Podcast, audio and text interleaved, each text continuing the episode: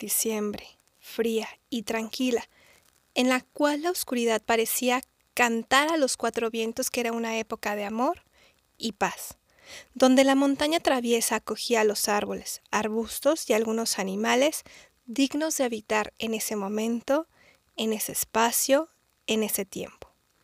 Pero más arriba, donde el viento transita sin preocupación, al igual que los astros, las estrellas, los planetas, el sol y la luna, ese espacio en el cual las estrellas bailaban, se reían, conversaban juntas. Felices, añoraban la Nochebuena, en la cual ellas brillarían más que nunca. Tenemos que estar listas, se decían una a la otra. El tiempo se agota y la gente quiere ver nuestro fulgor. Y por fin la noche llegó. Las estrellas brillaban más que nunca, pero su fulgor no era suficiente para cubrir el momento. En ese instante, la luna apareció, llenando todo el valle de un brillo azul que reactivaba los sentidos más secretos. La gente se tomó un instante en ese día tan especial para observar a la luna se asomaban por las ventanas, salían de sus casas y disfrutaban aquel paisaje maravilloso. Las estrellas molestas con la luna y su fulgor comenzaron a tramar algo.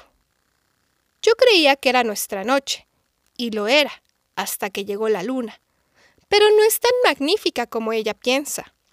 La luna contenta brilló cada vez más y se sintió satisfecha de que las personas disfrutaran su día de paz, iluminados por ella.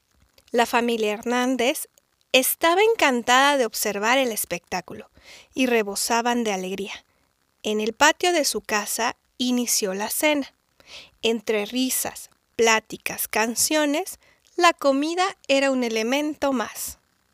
La luna observó atenta y curiosa, se alegró de aquella familia feliz una de las estrellas se dio cuenta que la luna, mientras más tranquila y contenta, alumbraba más y decidió acercarse a ella. Luna, ¿por qué estás tan contenta? Si no tienes a nadie y sola estás.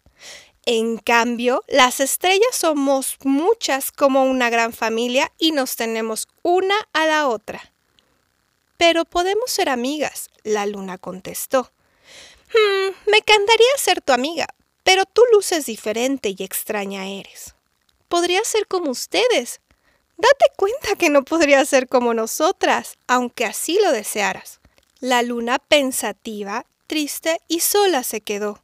Su fulgor se fue desvaneciendo poco a poco. Las estrellas estaban contentas, pues de ahora en adelante ellas alumbraron la noche. Y así la Navidad terminó. El año pasaba lentamente y la luna no se veía más. La gente la extrañaba, pero ella se escondía porque su brillo había desaparecido. Muchas veces trató de hacer amistad con las estrellas. Les llevaba presentes. Intentó vestirse como una de ellas, pero era muy grande y nada le quedaba. ¿Ya viste a la luna? Trata de ser como nosotras y lo único que hace es dar pena ajena. La luna, al ver que las estrellas no la aceptaban, intentó comunicarse con el sol. Sol imponente y majestuoso, ¿podrías ser mi amigo? 258 mil explosiones, la distancia de la Tierra. No, así no es. 358 mil explosiones. El sol nunca respondió. Era tan inteligente y ensimismado en sus pensamientos que no tenía tiempo para nadie más. Ella intentó hablar con la Tierra, Tierra hermosa, ¿tú quisieras ser mi amiga? No puedo. Tengo comezón todo el tiempo, solo pienso en eso.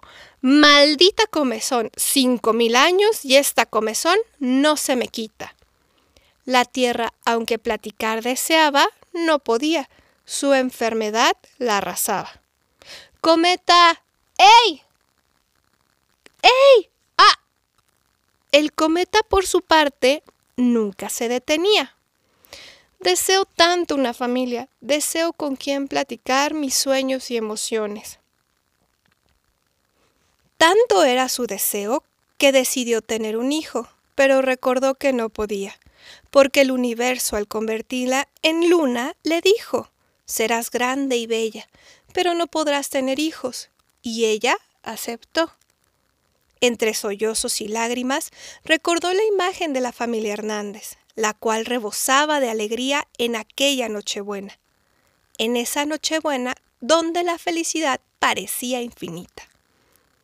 Si no puedo tener un hijo, al menos desearía una amistad, una compañía, alguien con quien platicar.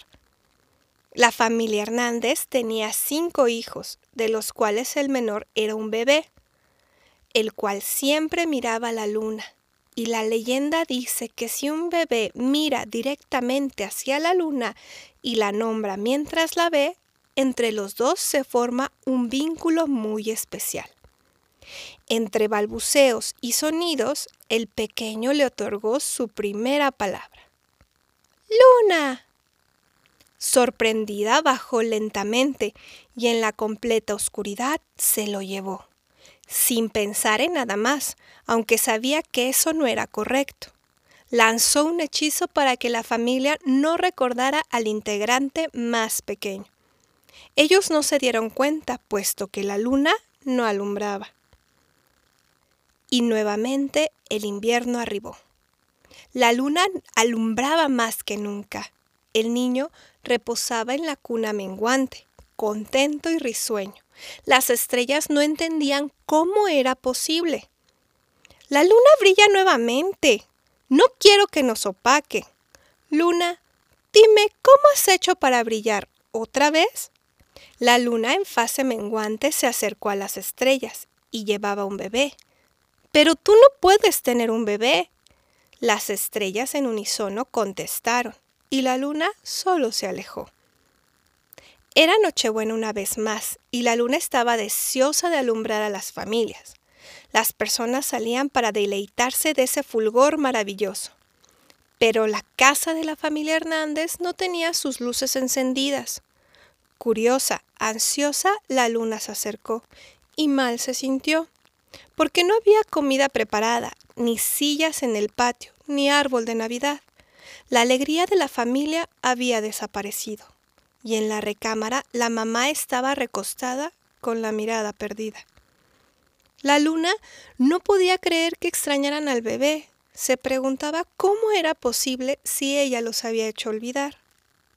En ese instante la madre se levantó, se acercó a la ventana, observando directamente a la luna. Lágrimas recorrían sus mejillas.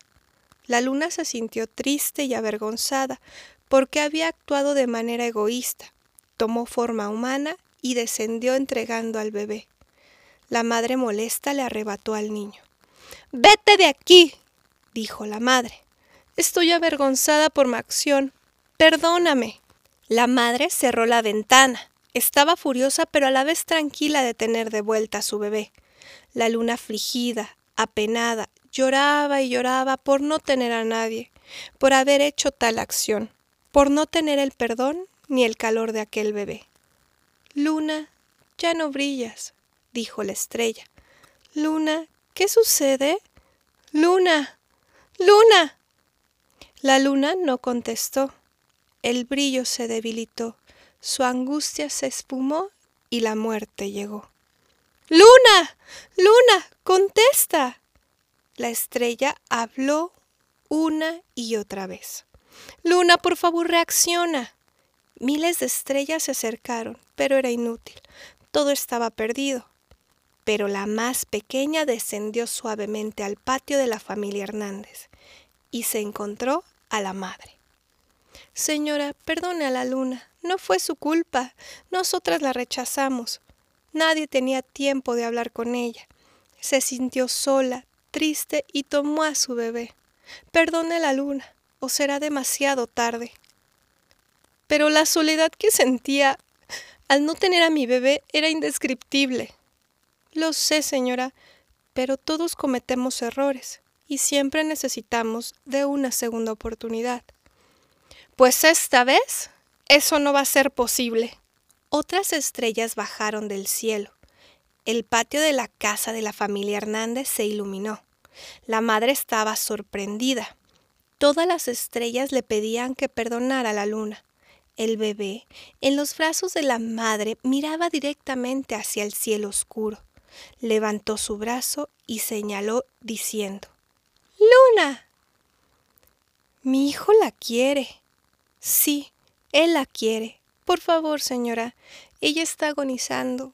Podría morir. Yo no quiero que pase eso. Es una época de perdonar. Hable con ella. ¿Pero cómo? Hable directamente hacia el cielo y ella la escuchará. Luna hermosa, sin tu luz la noche sería oscura y terrorífica. Te perdono, porque ahora sé que te sentías sola. Pero no te preocupes, tienes en nosotros a una familia. El bebé pronunció de nuevo su nombre. Luna, Luna. Y la luna creció tan redonda, brilló como nunca lo había hecho, y fue así como nació la primera luna llena.